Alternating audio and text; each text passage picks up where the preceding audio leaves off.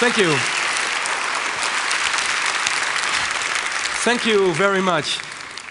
That was whistling. I'm, I'm trying to do this in English. Um, what as a chubby curly haired guy from Holland is, uh, why is he whistling? Well, actually, I'm whistling since the age of four, about four. My dad was always whistling around the house, and I just thought that's part of communication in my uh, family. So I whistled along with him, and um, well, actually, till I was 34, I always annoyed and irritated people with whistling. Because, to be honest, um, my whistling is a kind of deviant behavior. Um, uh, I, I whistle um, along, I whistled in the classroom, I whistled on bike, uh, I whistled everywhere. Um, and I also whistled at a Christmas Eve party with my family-in-law. Um, they had some, in my opinion, terrible Christmas music. And when I hear music that I don't like, I try to make it better. so, when uh, Rudolph the Red-Nosed Reindeer, you know it, but it can also sound like this.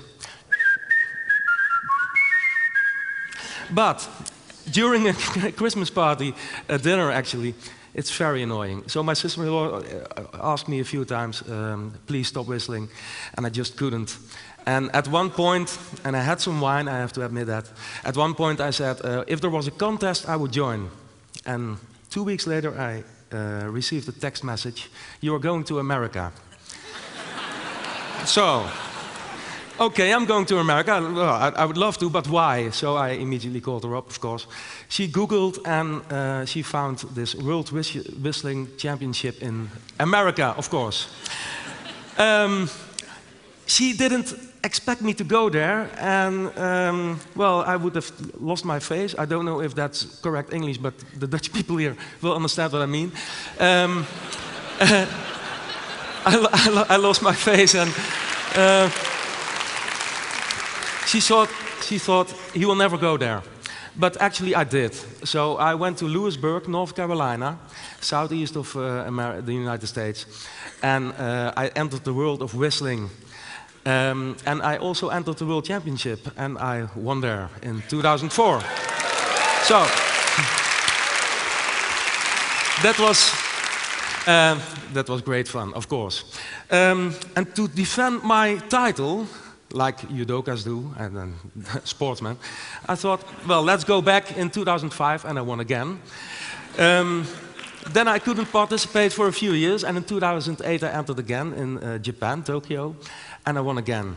So uh, what, what happened now is I'm standing here in Rotterdam, in the beautiful city, on a big stage, and I'm talking about whistling, and actually I earn my money whistling at the moment.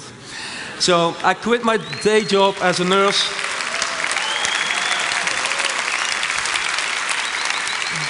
And uh, I tried to live my dream, what actually was never my dream, but it sounds so good. okay, I'm not the only one whistling here. Um, you say, huh? Uh, what do you mean? Well, actually, uh, you are going to whistle along. Um, and then always the same thing happens. Uh, people are watching each other and think, oh my God, why? But can I go away? No, you can't. Um, Actually, it's very simple. The song, the track that I will uh, whistle is called Fête la Belle. It's about 18 minutes long. no, no, no, no, no. It's four minutes long. Um, and I want to first rehearse with you your whistling. Yes? So I whistle the tone. Sorry, I, I, I, forgot one thing. Um, you whistle the same tone as me. So uh, yeah, I, I, heard a, wide variety of uh, variety of, uh, of tones.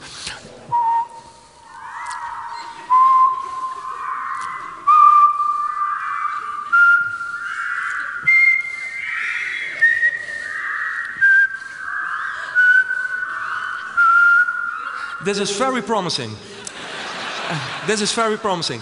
I asked the technicians to start the music, and if it's uh, started, I just uh, point you where you whistle along, and we will see what happens.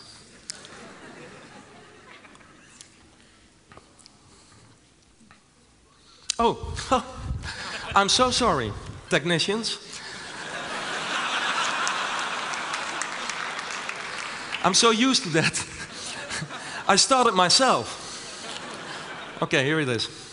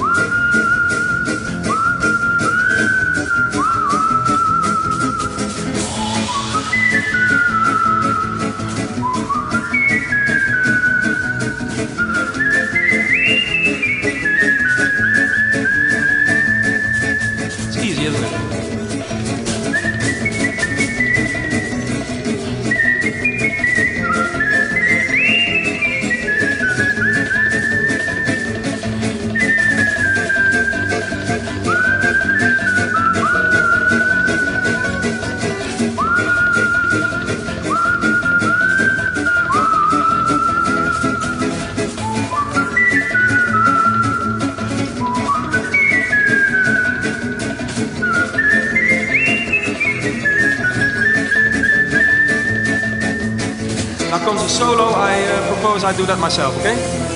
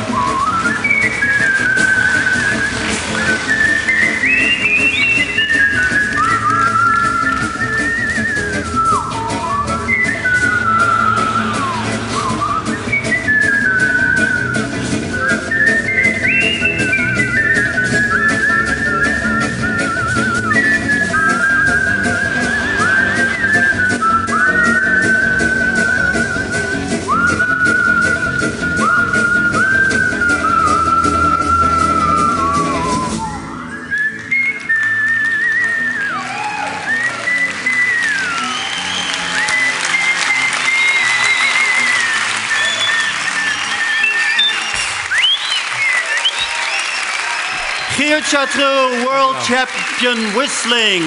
Thank you. Thank you.